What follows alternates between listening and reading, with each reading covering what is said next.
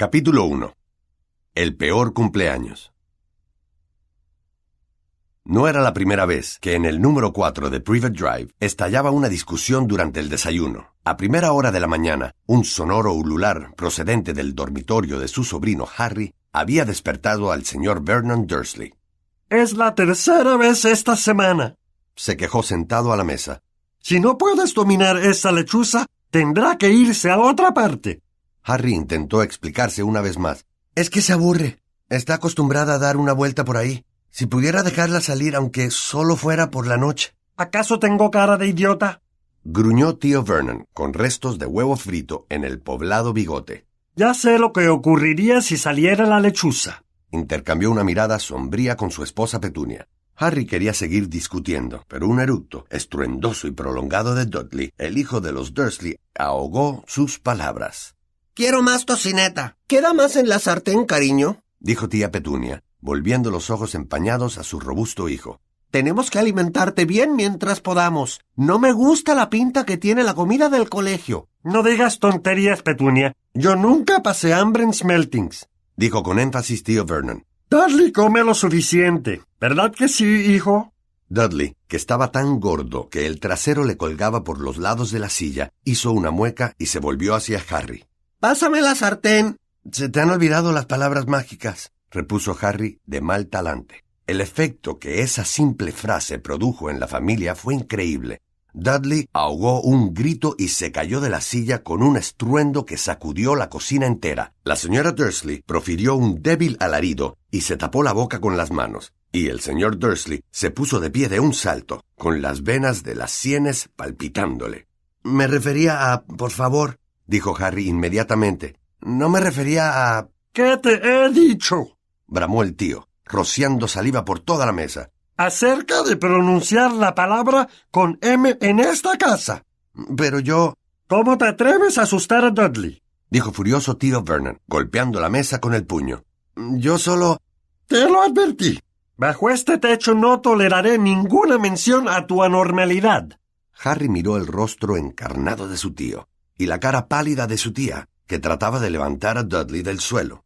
De acuerdo, dijo Harry. De acuerdo. Tío Vernon volvió a sentarse, resoplando como un rinoceronte al que le faltara el aire y vigilando estrechamente a Harry con el rabillo de sus ojos pequeños y penetrantes. Desde que Harry había vuelto a casa para pasar las vacaciones de verano, tío Vernon lo había tratado como si fuera una bomba que pudiera estallar en cualquier momento, porque Harry no era un muchacho normal. De hecho, era lo menos normal posible. Harry Potter era un mago, un mago que acababa de terminar el primer año en el Colegio Hogwarts de magia y hechicería. Y si a los Dursley no les gustaba que Harry pasara con ellos las vacaciones, su desagrado no era nada comparado con el de su sobrino. Añoraba tanto Hogwarts que estar lejos de allí era como tener un dolor de estómago permanente. Añoraba el castillo, con sus pasadizos secretos y sus fantasmas. Las clases, aunque quizá no a Snape, el profesor de pociones. Los búhos que llevaban el correo. Los banquetes en el gran comedor. Dormir en su cama con dosel en el dormitorio de la torre. Visitar a Hagrid, el guardabosques que vivía en una cabaña en las inmediaciones del bosque prohibido. Y sobre todo añoraba el Quidditch, el deporte más popular en el mundo mágico, que se jugaba con seis altos postes que hacían de porterías, cuatro balones voladores y catorce jugadores montados en escobas. En cuanto Harry llegó a la casa, tío Vernon encerró en un baúl bajo llave, en la alacena que había bajo la escalera, todos sus libros de hechizos, la varita mágica, las túnicas, el caldero y la escoba de primerísima calidad, la Nimbus 2000. ¿Qué les importaba a los Dursley si Harry perdía su puesto en el equipo de Quidditch de Gryffindor por no haber practicado en todo el verano? ¿Qué más les daba a los Dursley si Harry volvía al colegio sin haber hecho las tareas? Los Dursley eran los que los magos llamaban muggles, es decir, que no tenían ni una gota de sangre mágica en las venas, y para ellos tener un mago en la familia era algo completamente vergonzoso. Tío Vernon había incluso cerrado con candado la jaula de Hedwig, la lechuza de Harry, para que no pudiera llevar mensajes a nadie del mundo mágico. Harry no se parecía en nada al resto de la familia. Tío Vernon era corpulento, carecía de cuello y llevaba un gran bigote negro. Tía Petunia tenía cara de caballo y era huesuda.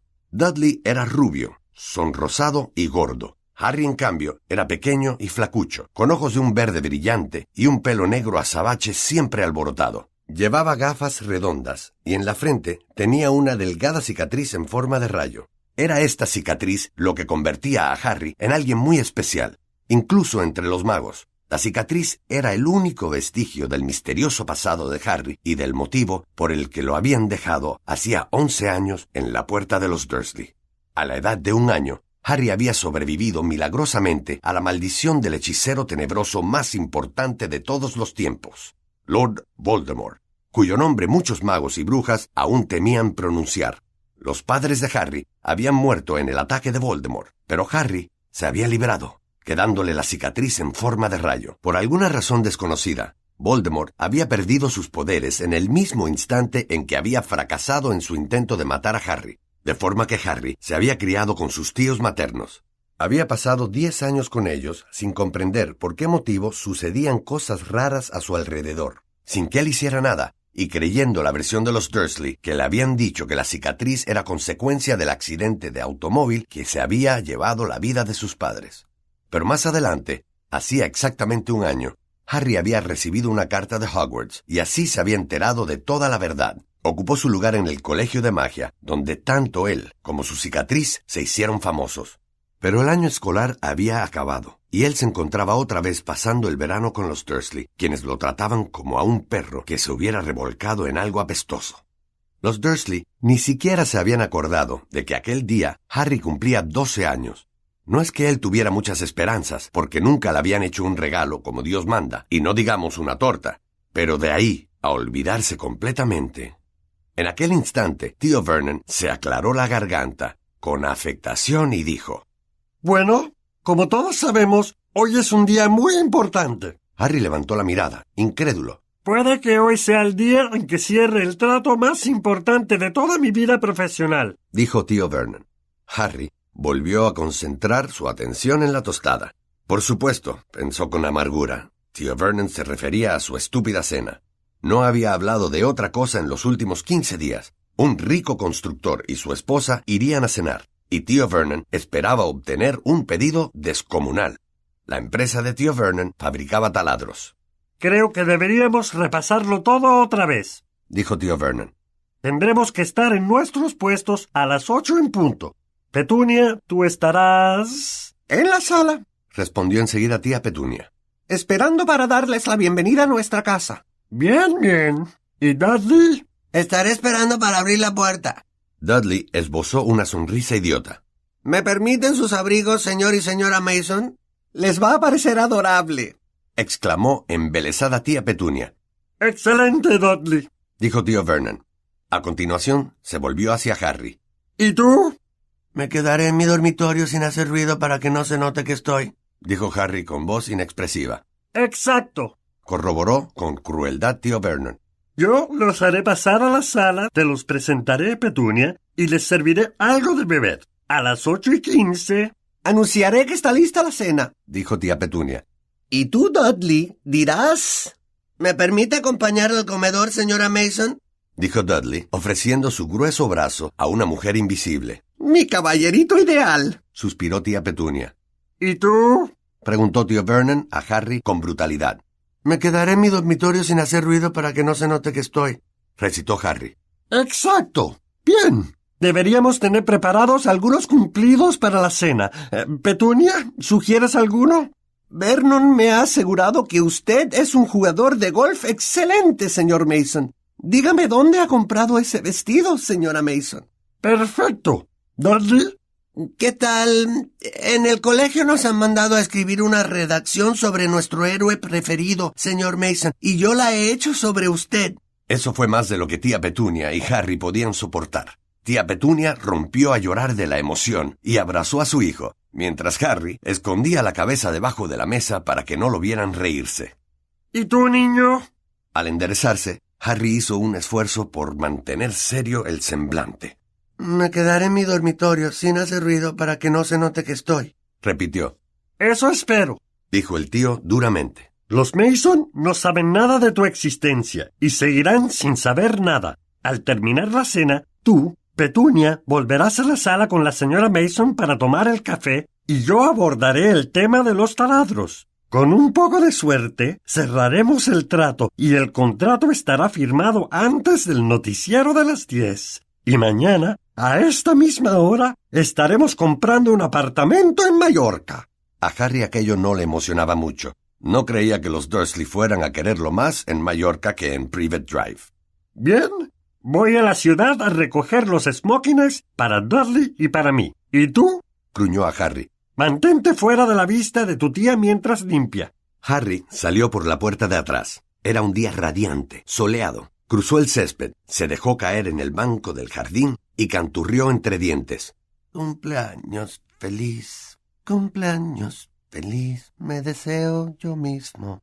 No había recibido postales ni regalos, y tendría que pasarse la noche fingiendo que no existía. Abatido, fijó la vista en el seto. Nunca se había sentido tan solo, antes que ninguna otra cosa de Hogwarts. Antes incluso que jugar al Quidditch, lo que de verdad extrañaba era a sus mejores amigos, Ron Weasley y Hermione Granger. Sin embargo, ellos no parecían acordarse de él. Ninguno de los dos le había escrito en todo el verano, a pesar de que Ron le había dicho que lo invitaría a pasar unos días en su casa.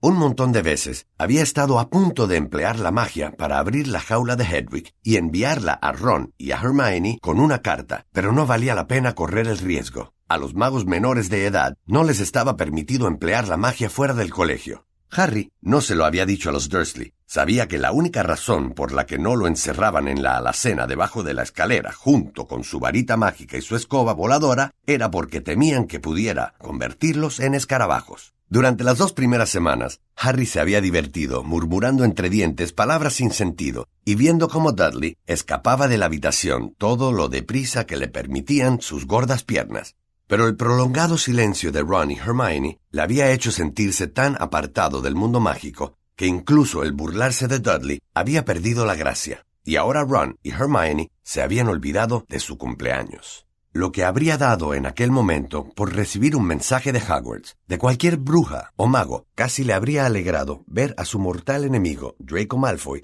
para convencerse de que aquello no había sido solamente un sueño.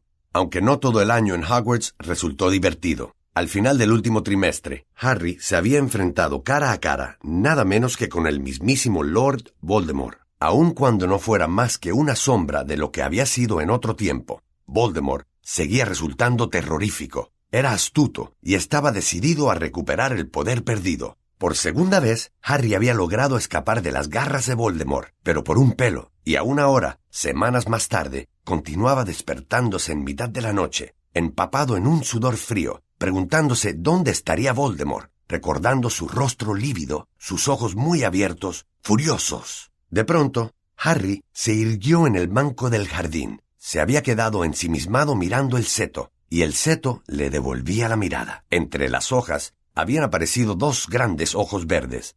Una voz burlona resonó detrás de él en el jardín, y Harry se puso de pie de un salto. Sé qué día es hoy, canturrió Dudley, acercándose con andar de pato. Los ojos grandes se cerraron y desaparecieron. ¿Qué? preguntó Harry, sin apartar la vista del lugar por donde habían desaparecido. Sé qué día es hoy, repitió Dudley, yendo derecho hacia él. Felicidades, respondió Harry. Por fin has aprendido los días de la semana. Hoy es tu cumpleaños, dijo con sorna. ¿Cómo es que no has recibido postales de felicitación? ¿Ni siquiera en aquel monstruoso lugar has hecho amigos? Procura que tu mamá no te oiga hablar sobre mi colegio, contestó Harry con frialdad. Dudley se subió los pantalones, que se escurrían bajo su gordo trasero. ¿Por qué miras el seto? preguntó con recelo. Estoy pensando cuál sería el mejor conjuro para prenderle fuego, dijo Harry. Al oírlo, Dudley trastabilló hacia atrás y el pánico se reflejó en su cara gordita. No, no puedes. Papá dijo que no harías magia. Ha dicho que te echará de casa y no tienes otro sitio a donde ir. No tienes amigos con los que quedarte. ¡Abra cadabra! dijo Harry con voz enérgica. ¡Pata de cabra! ¡Patatum, patatam!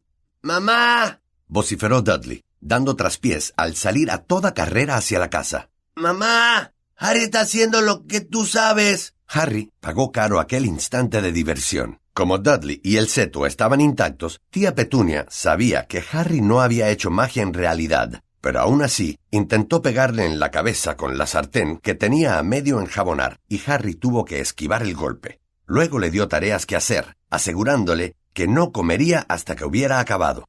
Mientras Dudley no hacía otra cosa que mirarlo y comer helados, Harry limpió las ventanas, lavó el auto, cortó el césped, recortó los arriates, podó y regó los rosales y dio una capa de pintura al banco del jardín. El sol ardiente le abrazaba la nuca. Harry sabía que no tenía que haber picado el anzuelo de Dudley, pero éste le había dicho exactamente lo mismo que él estaba pensando, que quizá tampoco en Hogwarts tuviera amigos. Tendrían que ver ahora al famoso Harry Potter, pensaba sin compasión, echando abono a los arriates, con la espalda dolorida y el sudor goteándole por la cara. Eran las siete de la tarde cuando finalmente, exhausto, oyó que lo llamaba tía Petunia. Entra y pisa sobre los periódicos. Fue un alivio para Harry entrar en la sombra de la reluciente cocina. Encima de la nevera estaba el pudín de la cena, un montículo de crema batida cubierto con violetas de azúcar. Una pieza de cerdo asado chisporroteaba en el horno. Come deprisa, los Mason no tardarán. Le dijo con brusquedad tía Petunia, señalando dos rebanadas de pan y un pedazo de queso que había en la mesa. Ella ya llevaba puesto el vestido de noche de color salmón. Harry se lavó las manos y engulló su miserable cena. En cuanto hubo terminado, tía Petunia le quitó el plato. Arriba, deprisa. Al cruzar la puerta de la sala de estar, Harry vio a su tío Vernon y a Dudley con smoking y corbatín. Acababa de llegar al rellano superior cuando sonó el timbre de la puerta y al pie de la escalera apareció la cara furiosa de tío Vernon. Recuerda, muchacho, un solo ruido y... Harry Entró de puntitas en su dormitorio, cerró la puerta y se dejó caer en la cama. El problema era que ya había alguien sentado en ella.